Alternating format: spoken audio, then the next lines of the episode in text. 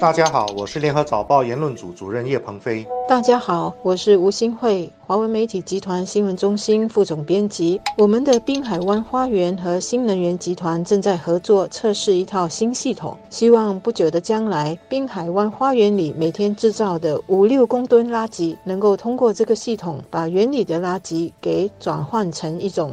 无臭又无味的再生能源，滨海湾花园里的餐馆就能够利用这些再生能源来加热他们的食水。换句话说，这个正在测试的系统能够一方面减少垃圾，不用把这些垃圾送去垃圾焚化厂处理；另外一方面呢，也能产生再生能源，促进环保。新加坡在环保方面的努力有目共睹，特别是在官方层面，比如新能源和滨海湾花园就刚签署了合作协议。这只是最新的例子，政府也在垃圾再循环、节能、省水等方方面面都不断采用最新的科技来取得更好的效果。我们这个不到一千平方公里的小岛，面对气候变化的挑战，完全没有退路。如果我们自己不尽一份力，下一代的人生存威胁，责任就在我们的头上。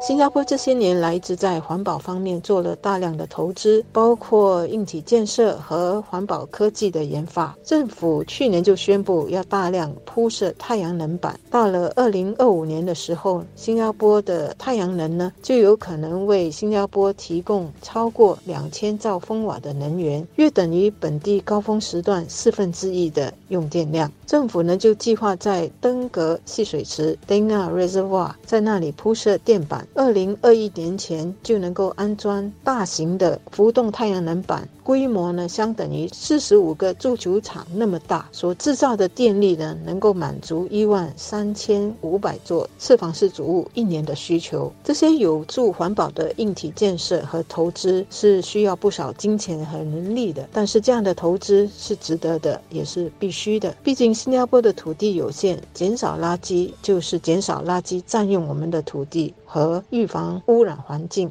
政府是做了很多，可是对比之下，民间特别是个人的努力还有相当大的改进空间。一些民间组织当然也在为环保尽力，可是最容易呈现最大效果的，却是每一个人对环境保护的用心。很可惜。在这方面，我们真的还做得不够。就从最简单的不乱丢垃圾，尽管各种社会宣传运动实施多年，法令的惩罚也修改得越来越严厉，可是垃圾虫的数量并没有显著的减少。我们清洁城市的容貌，还需要依赖几万名外来清洁工人，这其实是让人感到很惭愧的事情。另外呢，我们的地球在面对越来越严重的气候变暖问题。我们如果不再做些什么，继续制造大量的垃圾，继续产生大量的废气，来使地球继续暖化，新加坡就会面对海水泛滥的问题。不过，环保工作不可能只是由政府来推动和建设，单靠政策而没有人们的配合或主动引导是很难行得通的。所以在环保的这个大工程上，我们还需要环保教育，也需要减低环保的成本。在环保教育上。除了要多推广环保知识、多解释环保措施的必要性之外，也需要民间，包括个人和企业，有更多的自发行为来促进环保。例如，企业从产品的设计和材料的使用上都减少制造垃圾和减少浪费资源；个人呢，在日常生活中也可以多选购比较环保的产品和日用品，大家一起减少纸张和塑料。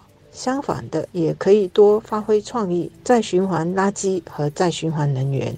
在其他生活细节方面，比如日常的垃圾分类，还是有很多个人和家庭完全没有认真的去做。在减少使用塑料产品方面，也没有很大的进步。这当中的原因不难理解，因为要改变坏习惯需要努力，但是每一个人都会给自己不要改变的借口。最常见的当然就是一个人并不能改变气候变化。只要这个观念继续流行，就不能指望人们会改变生活行为。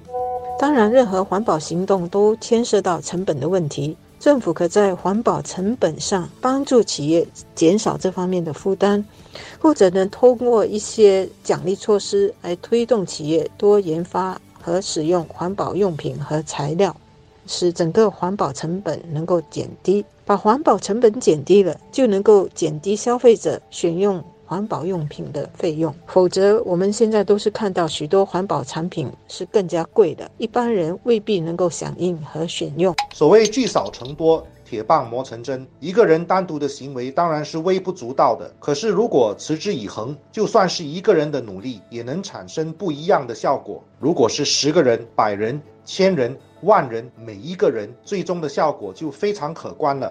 人的本性都是很讨厌政府或者我们的上头，或者是我们的父母叫你该怎么做怎么做。既然讨厌由上面来教我们怎么做，那何不由自己开始，主动地多想想自己可以为环保多做些什么，做一个环保人。这么做呢，也可以给家里的小朋友做个好榜样。